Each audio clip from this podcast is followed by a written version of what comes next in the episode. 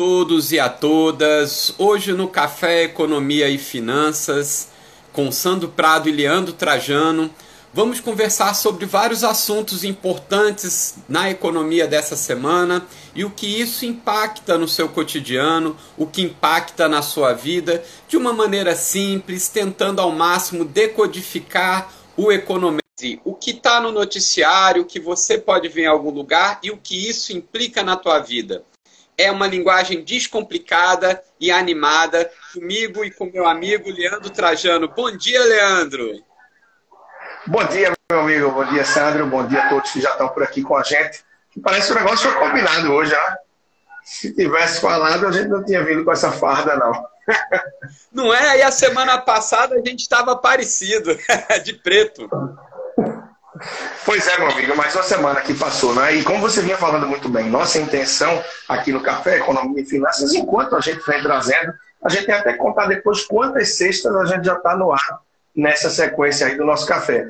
É trazer um pouco de assuntos de economia, café e finanças em relação a ser mais direto, trazer mais assuntos de economia e mesclando um pouco também com a vida financeira pessoal, com o nosso planejamento, de uma forma simples, prática, didática, mostrando que esses fatos econômicos, que às vezes parecem tão distantes, têm sim um impacto na vida pessoal, na vida do brasileiro, independente de classe social, vai ter esse impacto. E é um pouco disso que a gente quer trazer hoje também, em relação a vários pontos, para que você que está com a gente do outro lado possa captar melhor essa mensagem de tudo que os telejornais nos trazem, tudo que a economia da gente movimenta. E o Sandro, sem sombra de dúvidas, é um excelente meio de traduzir isso para a gente de forma muito simples. Afinal, com a experiência de professor universitário, amigo, quem está no dia a dia com a garotada, com a juventude, com pessoas experientes que estão procurando também ampliar o conhecimento no mercado, isso tudo termina se tornando muito uma tarefa fácil, uma missão nobre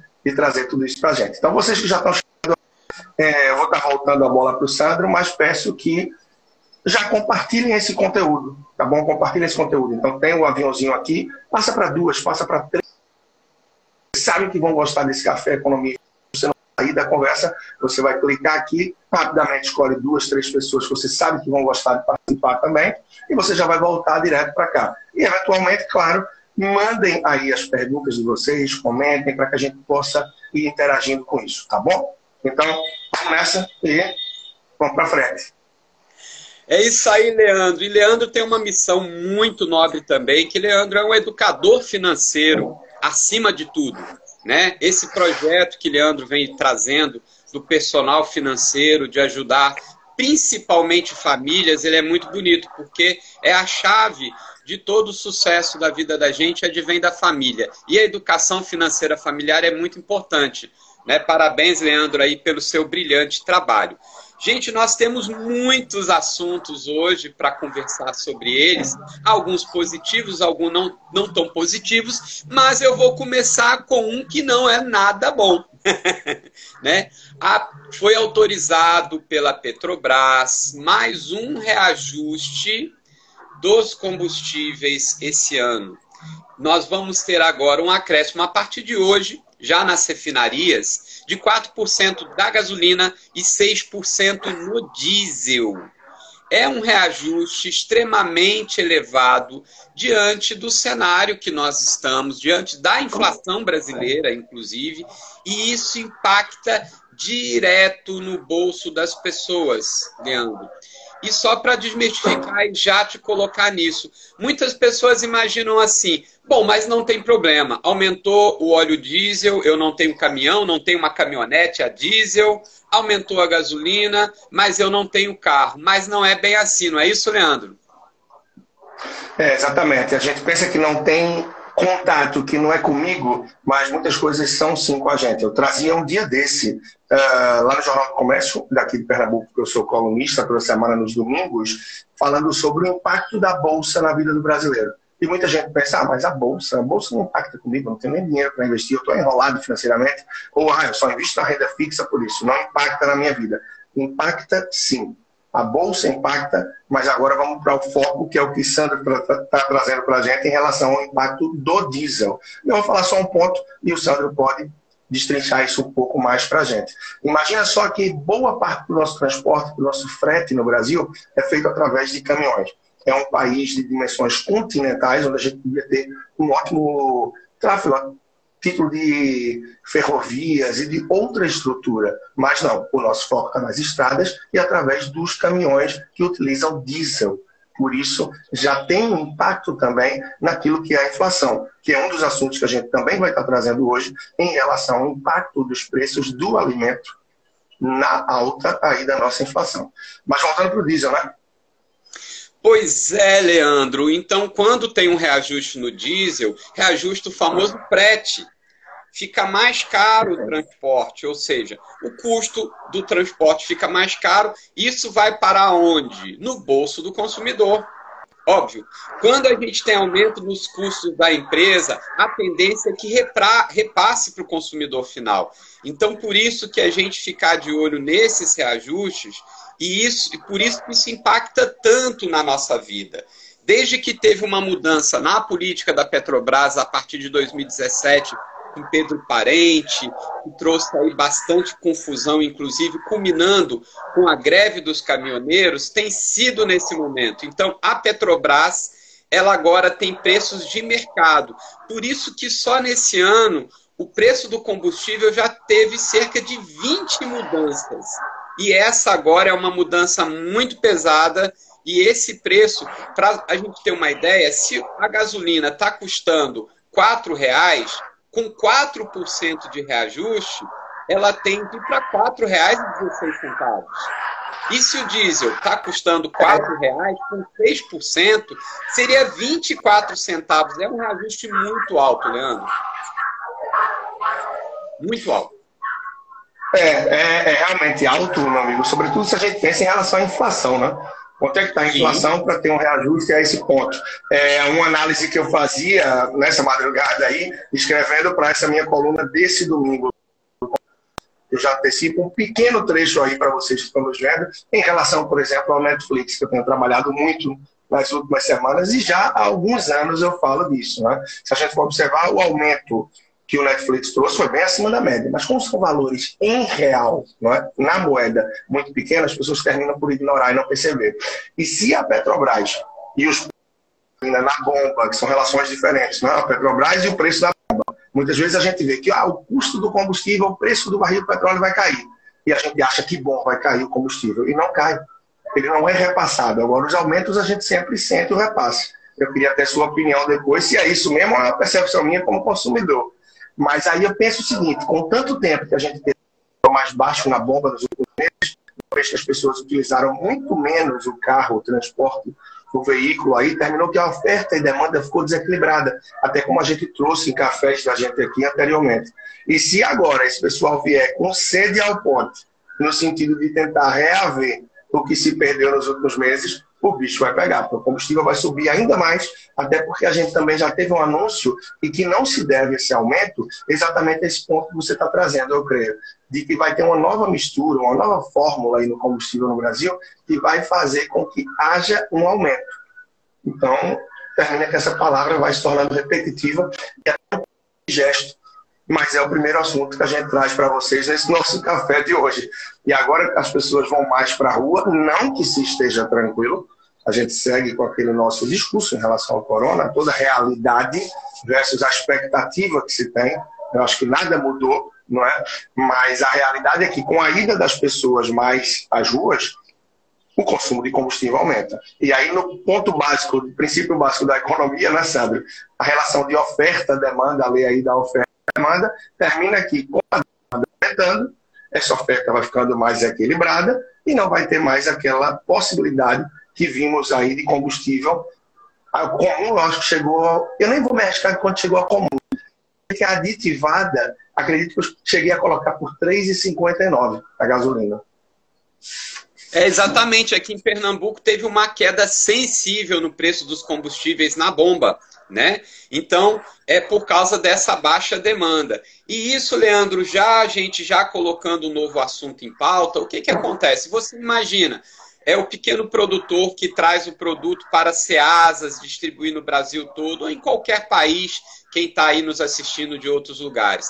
A partir do momento que tem um aumento no óleo diesel, aumenta o frete, mesmo para pequenas entregas. Então, vamos supor que a pessoa plante aí macaxeira no interior do estado de Pernambuco, quando essa pessoa vai trazer para a SEASA, já tem um aumento no preço do combustível, já tem um aumento do preço do frete. Significa o quê? Que a macaxeira, que o quiabo, que o mamão, que o melão, ou seja, todos os hortifrutis granjeiros tendem a chegar com preço majorado para o consumidor, e isso a dona de casa e quem faz compra sente na feira livre, nos mercados, e aí já trazendo um novo assunto, parece que esses preços aí, Leandro, esse ano tem subido bem acima do esperado, não é? É verdade, tem subido sim. Alguns itens, se a gente for ver de alimentação, tem trazido um impacto para o IPCA. E mais uma vez a gente pode pensar: ah, subiu o IPCA, a inflação, ah, isso não é comigo. Os sistemas técnicos, a economia, ah, o diesel subiu, não é comigo. A bolsa oscilou, não é comigo. E a ideia trazer que sim, é com você que está nos vendo aí do outro lado. Independente da cidade, do estado que você está, independente se você está em casa ou se não está, se você está empregado, não está, se teve redução, é sim conosco. É na gente que reflete todo esse impacto econômico. Então, esse aumento que a gente vê nos itens de alimentação também vão, oscilar, vão, vão impactar, na verdade, sim, e esse de forma muito mais direta que o diesel, porque a gente sente no bolso já na ida ao supermercado a gente sente isso já no momento em que a gente vai fazer o nosso almoço, que a gente vai fazer a nossa refeição em casa. Então, da mesma forma que o diesel a gente sente, só que o diesel a gente não sente de forma direta porque esse valor vem embutido em outros itens. Mas é sim com você, é conosco o impacto da economia no dia a dia. E esse é mais um ponto, né, meu amigo? Inclusive, eu ia estar agora de manhã é, praticamente a gente ia ter o café furado, porque eu ia estar participando aí do programa de TV agora de manhã, e o assunto que eles iam abordar até inflação. Terminou foi desmarcado de última hora, mas a gente está aqui trazendo nossa mensagem e que, pessoal, não fica só aqui, tá bom? Esse nosso conteúdo, ele termina aqui sim, ele é factual, porque a gente traz assuntos da semana, mas muitos deles eles impactam a gente ao longo da vida. Então, se você gosta dessa conversa também, quer aprofundar um pouco mais, alguns desses nossos encontros do Café Economia e Finanças estão no meu YouTube. Basta você procurar por Leandro Trajano, já assina o canal também, já se inscreve, né? E está no meu podcast. Inclusive, Sandra, está entre os podcasts mais ouvidos aí do último mês. A gente tem dois ou três lá que estão é, acho que no top 6 ou no top 7 da lista. Então o pessoal está ouvindo, está gostando sim. Ah, que bacana, Leandro. Então, olha, vamos lá só para a gente ter uma ideia aí.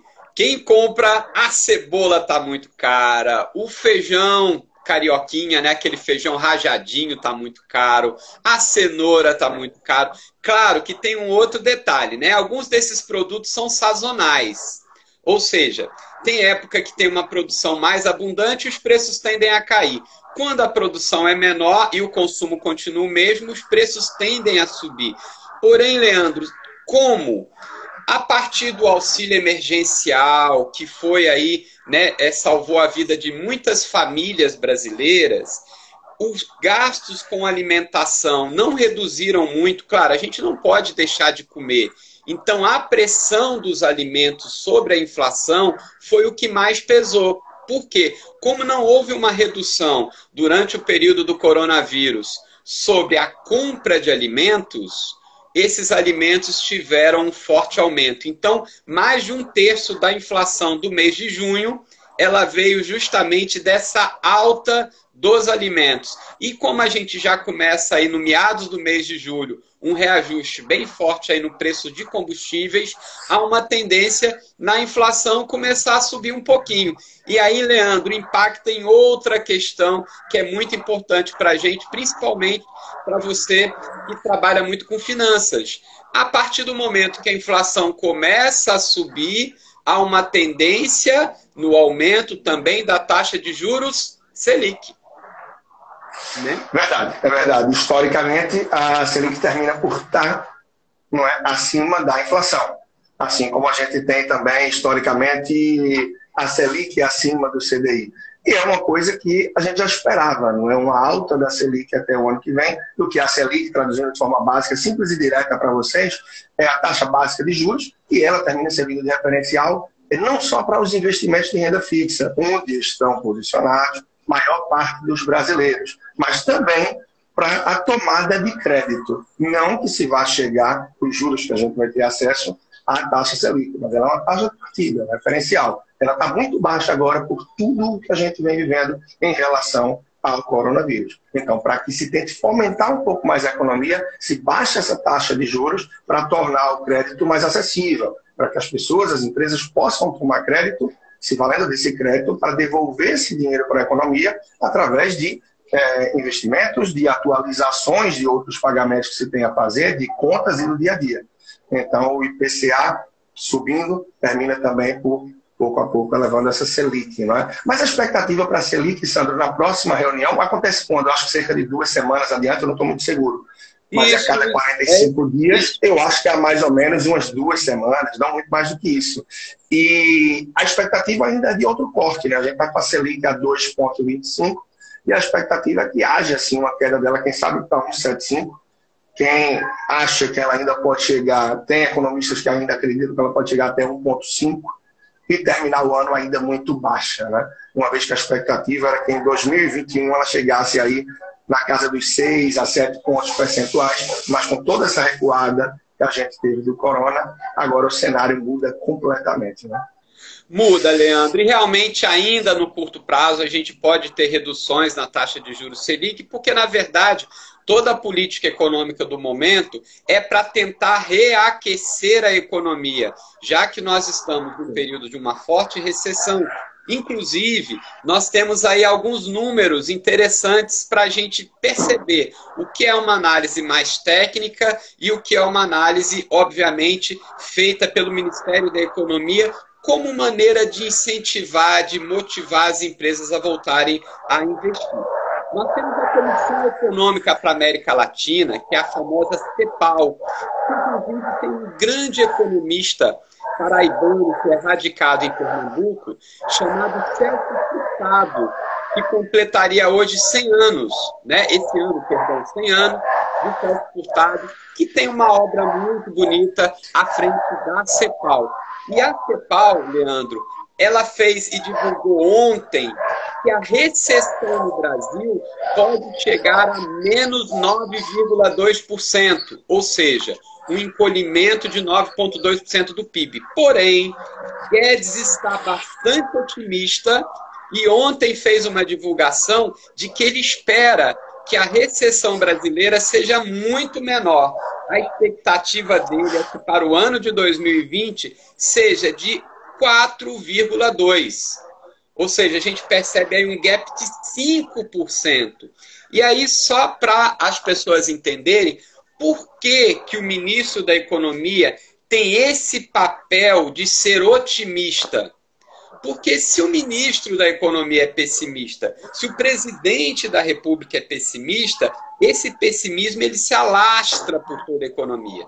Então é aquela velha frase que já ficou uma frase histórica e célebre do Luiz Inácio Lula da Silva. Ah, o Brasil só vai sentir uma marolinha. Aquela frase foi perfeita, porque se os líderes não trouxerem otimismo para a população, realmente a economia ela afunda. Porque como a economia vive de expectativas, quanto mais melhor as expectativas, melhor para a economia. Então é isso. Guedes 4,2% de retração da economia para 2020 e a CEPAL divulgou ontem o estudo prevendo 9,22%, Leandro. É, e eu não estou lembrado, Sandro, agora. São tantas informações que a gente se depara no dia a dia, tantos estudos, análises e contatos. Eu não sei, eu acho que não foi a ONU. Não, não foi a ONU. Qual foi a organização que já havia falado que o Brasil ia ter uma retração, aí ia ter o PIB fechado na casa do 9,2 ou 10,2 negativo. Eu não sei se você vai lembrar, mas não é a primeira instituição de respeito e tal, como a CEPAL, que nos traz essa expectativa, essa estatística que aponta é, esse percentual. Eu sei bem disso. E claro, aí o Guedes tenta fazer o papel dele, porque sabe que isso influencia sim todo o cenário. E o Brasil, como qualquer outro país, é muito suscetível a o que as lideranças vão estar falando. Mas nós somos ainda mais sensíveis do que países mais estáveis, como os Estados Unidos, entre outros. A gente vê o tanto que esses ruídos e que a repercussão do que acontece na nossa política, e todo dia temos fatos novos e fortes na nossa política, e uma instabilidade, uma imaturidade econômica ainda muito grande. Né? Afinal, a gente fala de um país também que é muito novo, tem um pouco mais de 500 anos. Se a gente vai comparar com a Europa, com vários países do Oriente, o Brasil ainda é uma criança. Então, a gente ainda está crescendo nesse sentido, o que faz com que a gente tenha tanta instabilidade e esse ruído todo termina por atrapalhar e impactar muito a economia. Muito mais no curto prazo, não é? mas termina retraindo e alterando muito a decisão de empresários e do mercado em si também. Por isso que eu acho que vem essa chuva, esse choque do otimismo aí, com base na análise do Guedes, e é muito nessa linha de tentar centrar algo de que não, não vai bater muito, não vai impactar, para a gente ver como as coisas acontecem. Como você disse, disse aí, empregou muito bem. Né? É, Leandro, porque uma coisa a gente, infelizmente, não pode comemorar. Né? Hoje nós passamos 2 milhões de infectados testados pelo coronavírus, pela Covid-19, né, que, no Brasil, que contraíram a doença. Isso é cerca de 1% da população, que hoje é estimada em cerca de 211 milhões.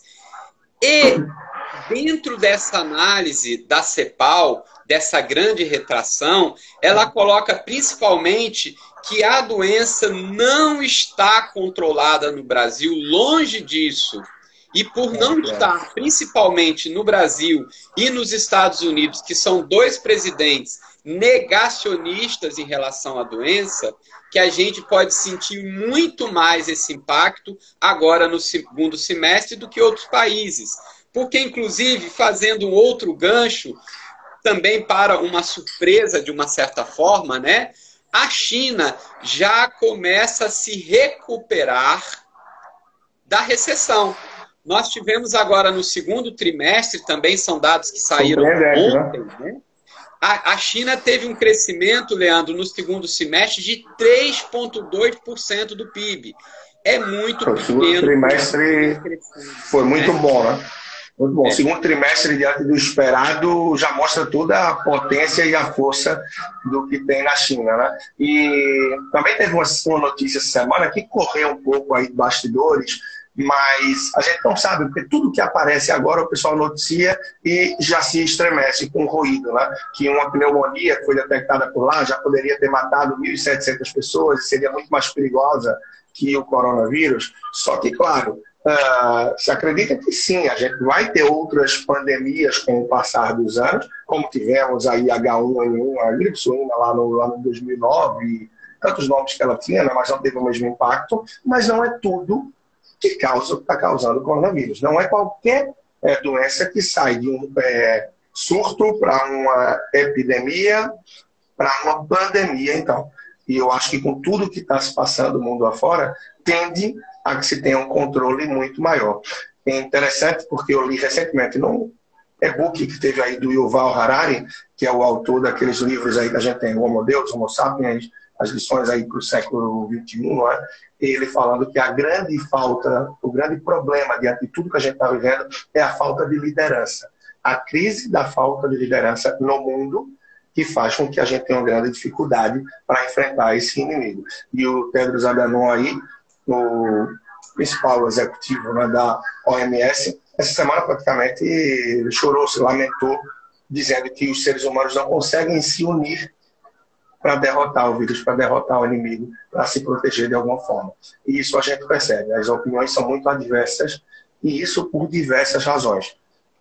Em alguns casos eu até entendo parte daquela polêmica que a gente já trouxe aqui anteriormente em relação a se você não tivesse gerado um real nesse período você seria contra ou a favor de ficar em casa. Então, bate também outro assunto que trouxemos em um dos nossos primeiros cafés, e estamos sim todos na mesma tempestade, porém com barcos diferentes. Então a gente enfrenta, percebe e vive essa situação de uma forma muito diferente. e isso termina sendo também um cenário muito difícil. E um dos pontos que a gente vai falar um pouco adiante, em que mais de um milhão, aproximadamente 1 milhão e 300 mil, é, 1 milhão e 300 mil CNPJs, que já encerraram as atividades no Brasil nesse período. Aí eu falo CNPJs porque tem empresas maiores que empregam vários funcionários, tem empresas também, não é? mas apenas 700 mil delas que alegam que, aliás, mais de 700 mil já alegam que não vão voltar às atividades pós-pandemia. Esse é um outro assunto também. Mas aí eu toco de volta para você. Pois é, Leandro, e voltando, e aí pegando o seu gancho com a questão de lideranças, né? É, vem um indicativo aí norte-americano também que a gente tem que ficar de olho, porque influencia muito na economia mundial e na vida, né, no cotidiano das pessoas. A popularidade de Donald Trump é a pior desde 2017. O que, que significa isso para gente? Significa que nós estamos aí a menos de três meses e meio das eleições norte-americanas. As eleições dos Estados Unidos vão ser no dia 3 de novembro já. Eleição presidencial, né? E o Joe Biden, que é o democrata, que é o concorrente a Donald Trump para a Casa Branca no período dos próximos quatro anos, ele está na frente nas pesquisas. Claro que a pesquisa é um retrato momentâneo de como que está a intenção de votos. Porém, a reeleição de Trump não é algo que está certo. Pelo contrário, existe uma possibilidade de uma troca de partido nos Estados Unidos. Isso impacta muito nas relações internacionais americanas e na economia brasileira, Leandro. E por que impacta na economia brasileira, meu amigo? Nosso presidente, o nosso país, eu, você, quem está nos vendo aqui, ganha, perde, tem impacto ou não tem impacto aí no caso da perda do Trump, que é um cenário que antes não estava sendo desenhado, não estava sendo imaginado, e agora vem se desenhando, vem em risco sim a reeleição dele. Por mais que saibamos que esse cara não vai deixar barato, não. O homem tem muito dinheiro, o homem não tem limites e é muito ambicioso, mas não é aquele tipo de ambição que respeita, não aquele tipo de ambição que ele tem, na minha visão, se é para subir, ele pisa no pescoço de quem está do lado e sobe. E ele fez algo similar na primeira eleição. A gente viu todas as armas que foram usadas aí, né? Isso, é, a popularidade é, nos Estados Unidos, 60% da população não está satisfeita com o governo Trump. Né? No Brasil, a gente sabe que esses índices até são maiores, 70%, né, na, em média, nas pesquisas, não estão satisfeitos com o governo Bolsonaro. E engraçado, Leandro, porque ambos, uma das grandes críticas é justamente o posicionamento e o combate em relação ao coronavírus. Né? Ambos têm uma postura muito parecida, vão à televisão sem máscara, vão em público sem máscara, como se a não tivesse, digamos assim, nada é que acontecendo, né? Então, a partir disso, a popularidade de Biden cai, aumenta muito, muitos até republicanos já estão apoiando esse democrata, que também ele já tem uma vasta experiência política. Ele foi senador da República nos Estados Unidos desde 73 e em 19, 2008, quando ele se candidatou à presidência da República nas prévias, e não, né, obviamente continuou porque Obama foi o presidente, ele assumiu a vice-presidência. Então ele foi vice-presidente por dois mandatos, por oito anos. Então vai ser uma guerra muito grande. E se houver mudança, Leandro, o Brasil vai mudar totalmente essa relação entre a presidência da República Brasileira e a norte-americana. E isso interfere nas nossas relações comerciais, em políticas protecionistas, em políticas ambientais. Então, muita coisa muda principalmente porque o, o agronegócio brasileiro ele tem um aumento de produtividade significativa, né? Nós temos batido recordes, mas muito devido também à liberação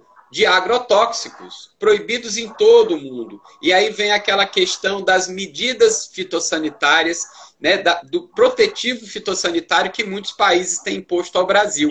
Isso daí traz uma repercussão muito complicada, mas isso daí a gente vai continuar de olho nas eleições norte-americanas e o que isso pode impactar na nossa vida. E a economia lá também não está muito boa, não, viu, Leandro? A inadimplência está muito alta, não é? Nos Estados Unidos. É, e é um desalinhamento muito grande que pode ter em relação ao que a gente tem hoje. Né? Claro que quando as cabeças, as lideranças maiores dos países estão alinhadas, isso pode também facilitar todo o jogo, toda a relação econômica, todas as relações. Se a gente tem um novo presidente dos Estados Unidos que não está muito alinhado com o nosso em relação à sua filosofia, à sua política, à sua forma de gestão, isso traz um choque naturalmente. E aí é necessário a gente se posicionar. E hoje tem um alinhamento muito grande entre as ideologias, a forma de governar do presidente dos Estados Unidos e do presidente também do Brasil. Isso aí talvez haja essa necessidade de mudança, sim, a título de forma de lidar no dia a dia. E isso é impacto, porque isso é impacto desde a relação de visto que a gente tem, não é? Que, por exemplo, aqui a gente não teve a lei da reciprocidade. Não é a lei, não é? Na verdade, não é uma lei, é algo muito mais. Uh... reciprocidade mesmo, é o que se trata. Ah, eu estou tirando a necessidade do cidadão neozelandês ter visto para entrar no Brasil, normalmente o outro país termina por aplicar essa reciprocidade. E no momento, por exemplo, a gente não tem isso. Eu acredito que segue vigente aí, não é? A liberação do americano para entrar no Brasil, que sim, é um ponto positivo para a gente, afinal, eles podem injetar muito na nossa economia. Porém, não houve uma reciprocidade por parte dos Estados Unidos, e isso impacta também, querendo ou não, na arrecadação, uma vez que esses vistos aí de ida não são tão baratos. Então, em toda a relação em si, na verdade, isso pode ampliar, isso pode seguir bastante. Eu acho que isso foi tirado no primeiro ano do governo Bolsonaro. Foi liberada essa questão do visto, acredito que, que isso foi aprovado na época. Ah, são muitos pontos, né, amigo? São muitos pontos aí que a gente segue, que tem essa semana. A questão que você falou também, agora há pouco, da inadimplência, ela teve aumento no Brasil e naturalmente em todos os países mais impactados aí com a questão do corona. Eu me lembro que um dado de maio que eu tenho em mente ainda, de pesquisas que foram feitas, 70% dos brasileiros alegaram que em maio não conseguiriam pagar todas as suas contas. E a gente também teve dados alarmantes ontem aí por parte dos Estados Unidos e do que vem acontecendo por lá. É um cenário difícil, pois naturalmente muitas pessoas perderam emprego ou tiveram redução de renda e com isso menos fôlego financeiro. E nessa hora, mais do que nunca, o que é que você vai honrar, o que é que você vai priorizar? As contas básicas do dia a dia. E você passa a ter que escolher o que vai pagar. E nessa escolha do que vai pagar, algumas contas vão ficar fora, não vão ser pagas, e naturalmente engrossa aí a fila dos inadimplentes. E a gente teve também algumas possibilidades que foram trazidas aí pelo governo, que eu acho que sim foi bastante positivo, como a questão da ampliação do, da suspensão do contrato de trabalho, que passou de dois para quatro meses. Então, isso dá um fôlego mais aí para as empresas verem como se organizar. Mas também deixa que essa estatística fique ainda maquiada por um tempo, uma vez que muita gente tem um contrato de trabalho suspenso e que pode ser que quando acabar essa, essa suspensão, não consiga retomar de imediato, o seguinte à suspensão, haja adiante também algum tipo de redução da jornada de trabalho e do salário, uma vez que isso também aí foi ampliado. Antes eu não lembro quanto estava, mas agora está indo para 70%, né? 70% são muitos números sempre, né? Então, aquilo que a gente vai trabalhar de momento fica mais evidentemente, outros que a gente trabalha no momento vão fugindo. Mas agora está sendo possível reduzir a jornada de trabalho e o salário em 70%, que é algo bem grande. Mas tudo isso com a intenção de tentar se preservar minimamente o emprego. O precioso emprego, uma vez que o número mês pós mês vem aumentando em relação ao desemprego no nosso país. É, Leandro, embora tem muitas notícias negativas em relação ao número de desempregos que a gente sempre comenta aqui, né? Eu acho que hoje até ficar batendo tanto nessa tecla, né, deixa a gente dar um pouquinho é, essa trégua. Mas o que está acontecendo?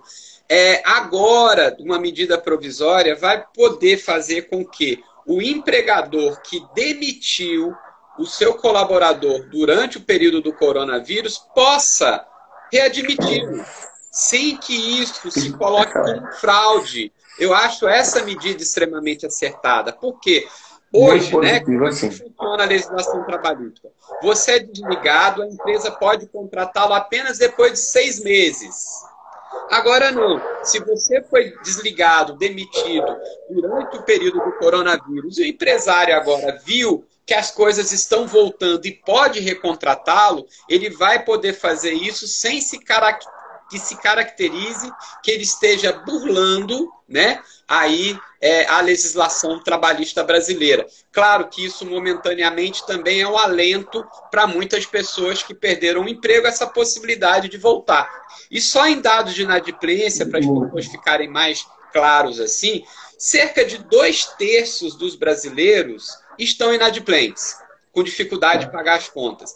Nos Estados Unidos é cerca de um terço né, só para a gente ter como parâmetro. Cerca de 33% dos americanos estão com dificuldade, não estão conseguindo pagar todas as contas, e no Brasil, dois terços. Para não guardar número, acho que guardando essa proporção né, já é bastante interessante. Por que, que a gente fala nisso? Porque quem está inadimplente tem dificuldade de consumo. E as famílias tendo dificuldade de consumo, obviamente que isso afeta muito na economia e no dia a dia das pessoas, né, Leandro? É, afeta e você traz informação interessante, né? Porque se nos Estados Unidos assim, a inadimplência está em um terço da população, no Brasil, pré-corona, independente da situação que a gente vive, a nossa estatística, nosso índice já era muito perto disso a gente tinha 30% da nossa população, que equivale praticamente aí à população de uma Itália, de uma Inglaterra, como inadimplente. E nesse período, naturalmente, esse número cresceu bastante. Alguns pontos trazidos aqui e que detalham, abrem um pouco mais do que a gente trouxe. Pela irmã Graça, muito bom ter você aqui com a gente. A redução da jornada de trabalho, ela aumentou, né, podendo chegar a 70%, mas tem esses patamares aí do 30%, 50%, 70%, vai ser, isso vai partir por parte do empregador e vai chegar aí a esse ponto, mas tendo aí essa margem aumentada recentemente, né?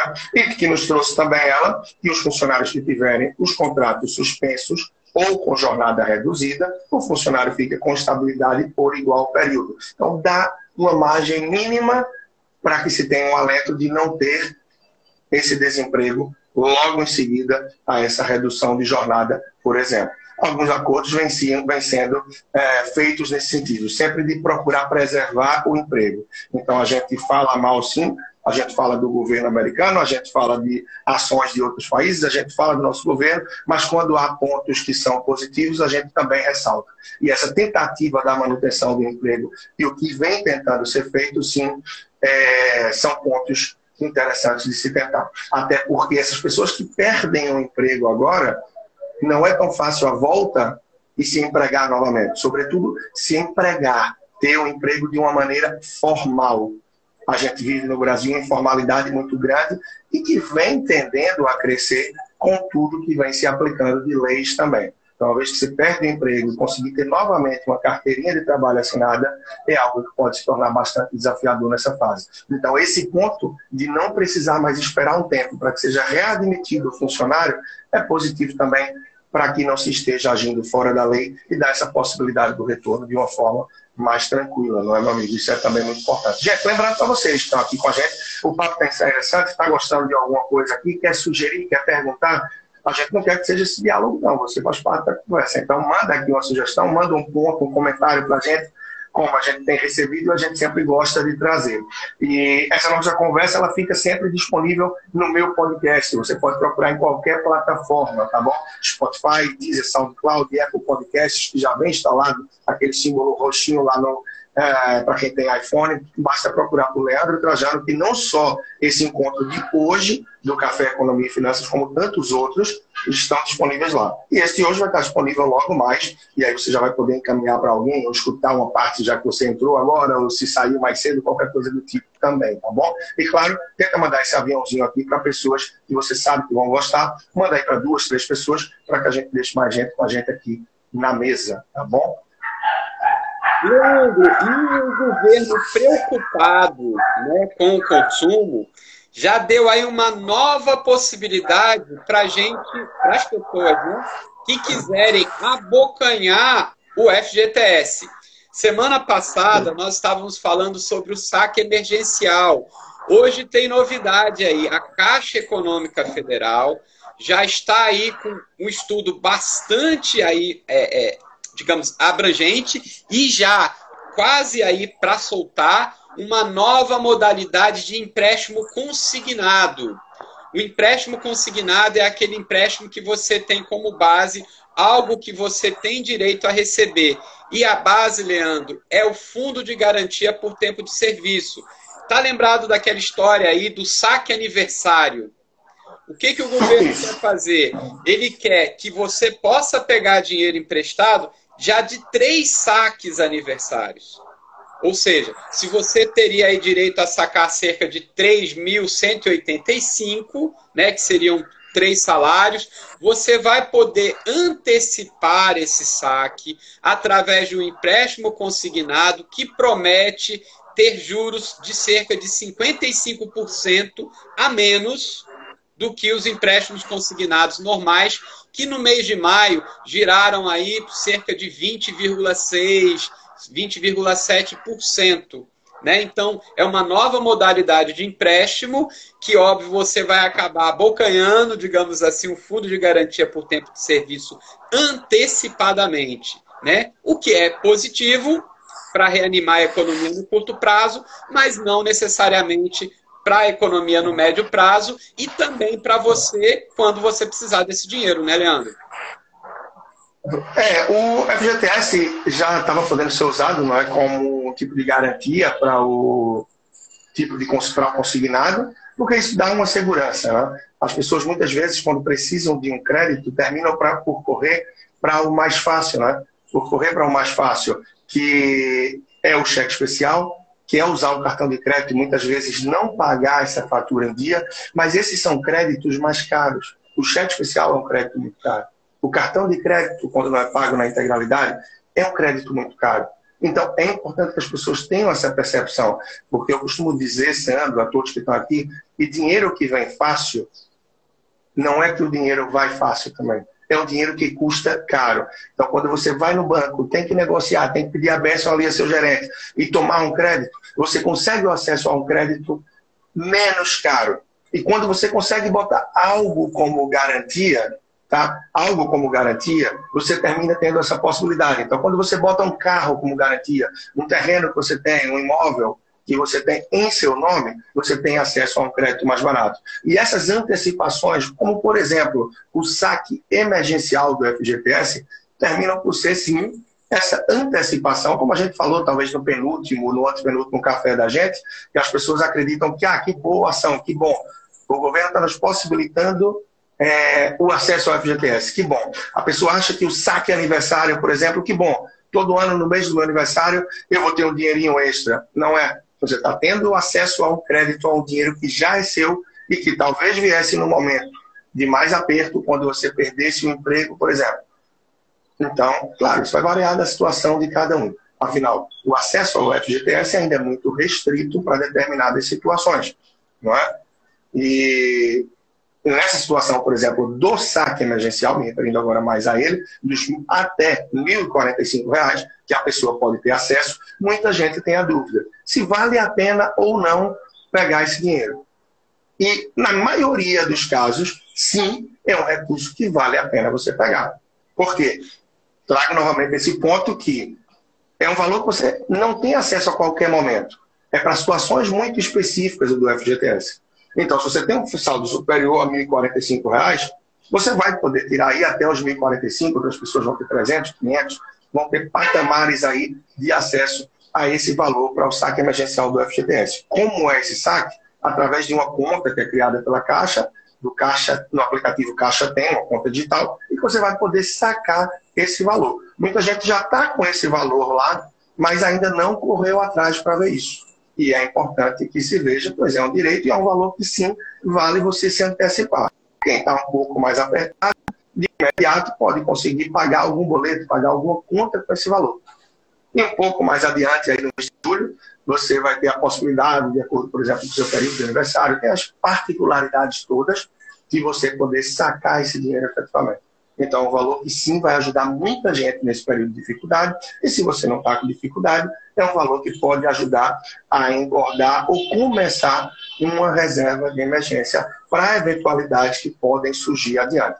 Então, são pequenos pontos e possibilidades que muitas vezes na correria a pessoa termina por não perceber, por não se dar conta e não aproveitar essas possibilidades para respirar um pouco melhor. É, Leandro, é, e por falar nisso, que é em relação muito aí a crédito, a investimentos, a Bolsa de Valores brasileira, ela volta a encostar é, né, e até ultrapassar os 100 mil pontos. Em plena crise, parece que realmente o brasileiro ele tem descoberto a renda variável como opção de investimento. Claro, aquelas pessoas que têm minimamente a vida financeira organizada, que não sofreram tanto e que têm dinheiro para investir. Até porque, Leandro, é, não dá para investir se não tiver com a vida financeira organizada primeiro, não é isso? É, pois é, e sobretudo na bolsa, na renda variável, tem que ter muito cuidado, né? Eu tenho escrito e falado muito sobre isso, inclusive para um outro jornal que eu escrevo, não sei, já desde 2017, há bons anos, ou 2016, eu não lembro, que é o Gazeta da Torre, um jornal que eu tenho muito carinho, que é de bairro aqui de Recife, que ele é distribuído entre os bairros que eu vejo ali Torre, Madalena, entre outros também, e está online. É, o tema que eu estou levando para ele, já que eu escrevo uma vez por mês, é exatamente isso, para que a pessoa tenha cuidado, não entre no efeito manada da renda variável. Porque sim, é muito interessante os investimentos na Bolsa, sim, é muito interessante os investimentos na renda variável, porém, requer uma atenção e o um mínimo de conhecimento por parte do investidor. E não é no efeito manada, o pessoal está indo para a Bolsa, vou. Por exemplo, nesse período que a gente está vivendo, de março para cá mais intensamente, o número de investidores, o número de CPFs na Bolsa aumentou sensivelmente. Teve um grande aumento. Tá? E, de fato, foi uma oportunidade. Quem entrou na Bolsa entre março abril, onde o preço das ações caiu substancialmente, já conseguiu se posicionar muito bem. Eu vi ontem que, por exemplo, ações como a Via Varejo, tá? Que é a empresa aí que inclui casa, é, desde as Casas Bahia, Extra, Ponto Frio, uma série de empresas do grupo aí que tem da minha varejo, tá?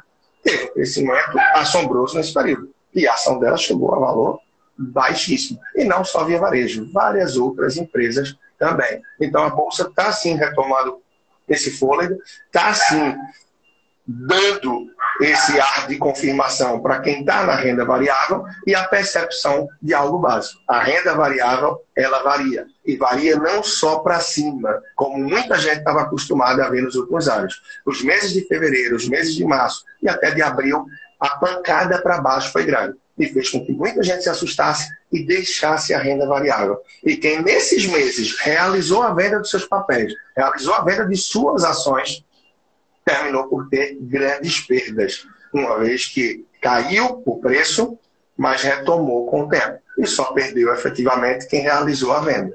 Então, quem soube ficar quietinho e ter paciência, terminou se mantendo bem e está recuperando. É, Leandro, uma coisa também para a gente inserir nesse assunto, né, que é um assunto muito extenso, muito complexo e bastante interessante. Mas a partir do momento também que aumente abruptamente o número de pessoas interessadas por ações, só esse fato por si já faz uma tendência do aumento do valor das ações, por causa do aumento da demanda. Ou seja, é como cebola. Muita gente comprando cebola, o valor aumenta. Muita gente procurando ações de determinadas empresas, o seu valor aumenta sem que necessariamente aquele papel, ou seja, aquela ação, tenha aquele valor real de mercado. E eu vou aproveitar o momento para falar aí para as pessoas que eu acho isso muito importante. Gente, tomem cuidado. Tem muito charlatão aí na internet dizendo que é muito fácil, que é muito tranquilo e que tem um segredo para a pessoa ganhar na bolsa de valores. Não é assim.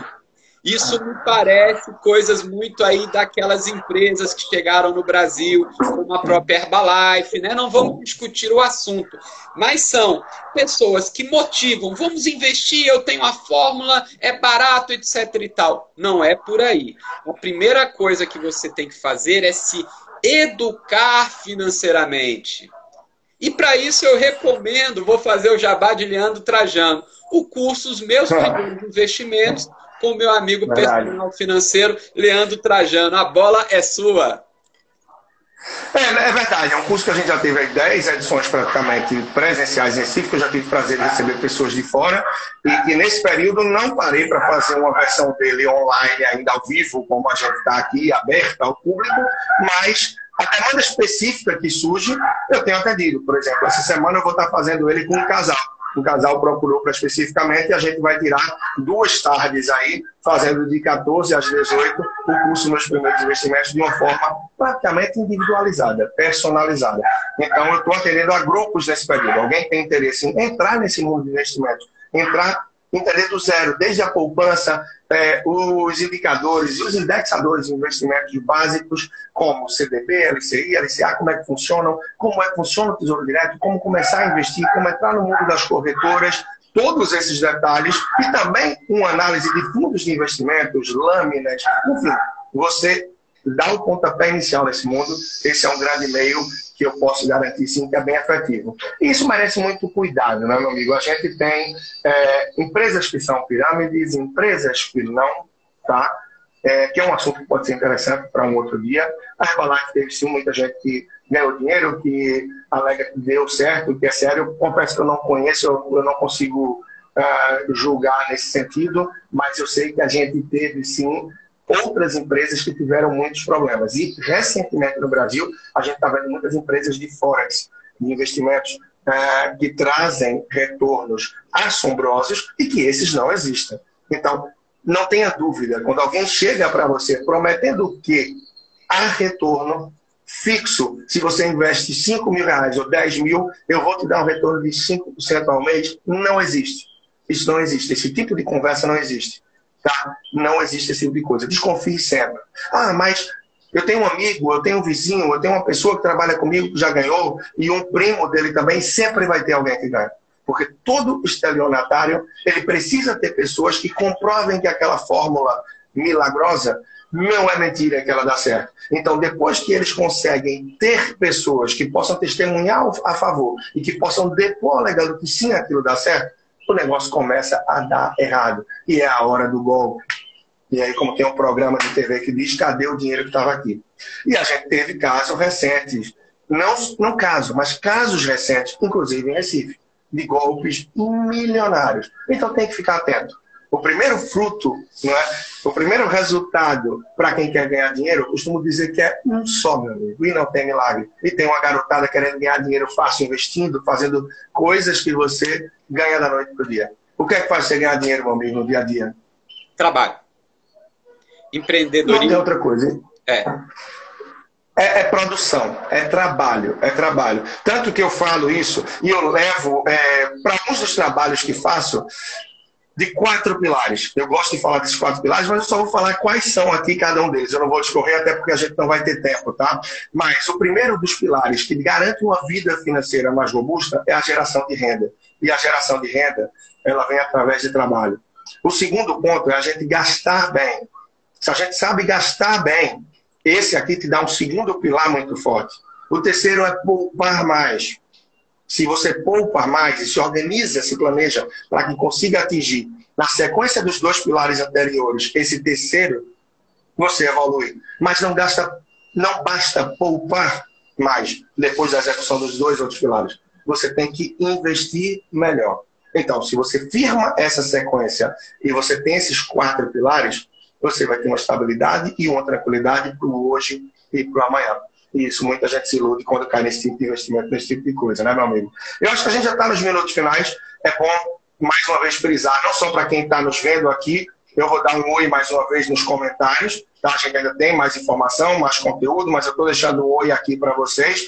E falando para quem vai estar nos ouvindo logo mais, nesse conteúdo que já vai estar disponível no podcast. Como vocês sabem, Leandro Trajano, que é o arroba personal financeiro no Instagram. E eu estou também com o YouTube, basta você procurar por Leandro Trajano. Eu preciso divulgar mais e mais esse danado para que eu chegue logo, por exemplo, aí aos meus mil inscritos. Afinal, ainda estou com 700 e pouco o trabalho está lindo, o trabalho está bom, mas se não divulga, o pessoal assiste o vídeo, vai-se embora e não se inscreve. Então já deixo o convite para você que está aí, para que possa se inscrever lá no meu canal. E podcast, se você quer ouvir só o áudio aí, enquanto você está arrumando a casa, está se deslocando, está indo para o trabalho, ou mesmo está trabalhando em casa e quer consumir um bom conteúdo, você procura por Leandro Trajano também em qualquer uma das plataformas. E aí o professor Sandro Prata, economista, vai estar deixando também aqui os contatos dele. E desde já a gente vai divulgar em breve, se a gente conseguir manter por mais uma semana o nosso Café Economia e Finanças. Isso, Leandro, é que agora no mês de julho, ainda no retorno da pandemia, ainda está dando para a gente fazer nesse horário. Espero que vocês estejam gostando, né? Da dinâmica, da forma como a gente está aí tentando explicar um pouquinho os acontecimentos econômicos para vocês. E quem aí não me segue ou não segue Leandro, é arroba personal financeiro, né? E, e o meu é arroba, né? Arroba nem precisa, na verdade, mas é prof. underline Sandro Prado. Então a gente sempre está aí divulgando lives, conteúdos, e esse nosso encontro vai estar tá lá divulgando se sexta-feira a gente vai poder estar com vocês novamente, né? Para poder bater esse papo aí, que eu acho, Leandro, que já tem mais de oito encontros. É, já temos um bom tempo. Eu acredito que com o dinamismo da vida que foi voltando aos poucos para pessoa, as pessoas, a pessoa já está saindo de casa mais cedo e tal, e termina que até a nossa média de público aqui está um pouco diferente de todos os primeiros que a gente teve. Mas a gente vem conseguindo impactar as pessoas, vem conseguindo contribuir, e não só nesse momento, mas como eu falei, quando vai também para o YouTube, sobretudo no podcast, está sempre presente lá e que está com um ótimo número de reproduções do Café Economia e Finanças nas últimas semanas. Meu amigo, um grande abraço, bom estar com você mais uma vez, bom estar com cada um de vocês que está aqui com a gente mais uma vez. Se perdeu alguma parte e quer acompanhar, procura logo mais que vai estar no podcast. Tem o um link direto lá na bio e mandem mensagem direta para a gente, sugerindo temas e muito mais, que a gente está sempre disponível para destrinchar e desmistificar, trazendo um pouco mais para vocês. Tenham todos um ótimo final de semana. Obrigado aí pela presença.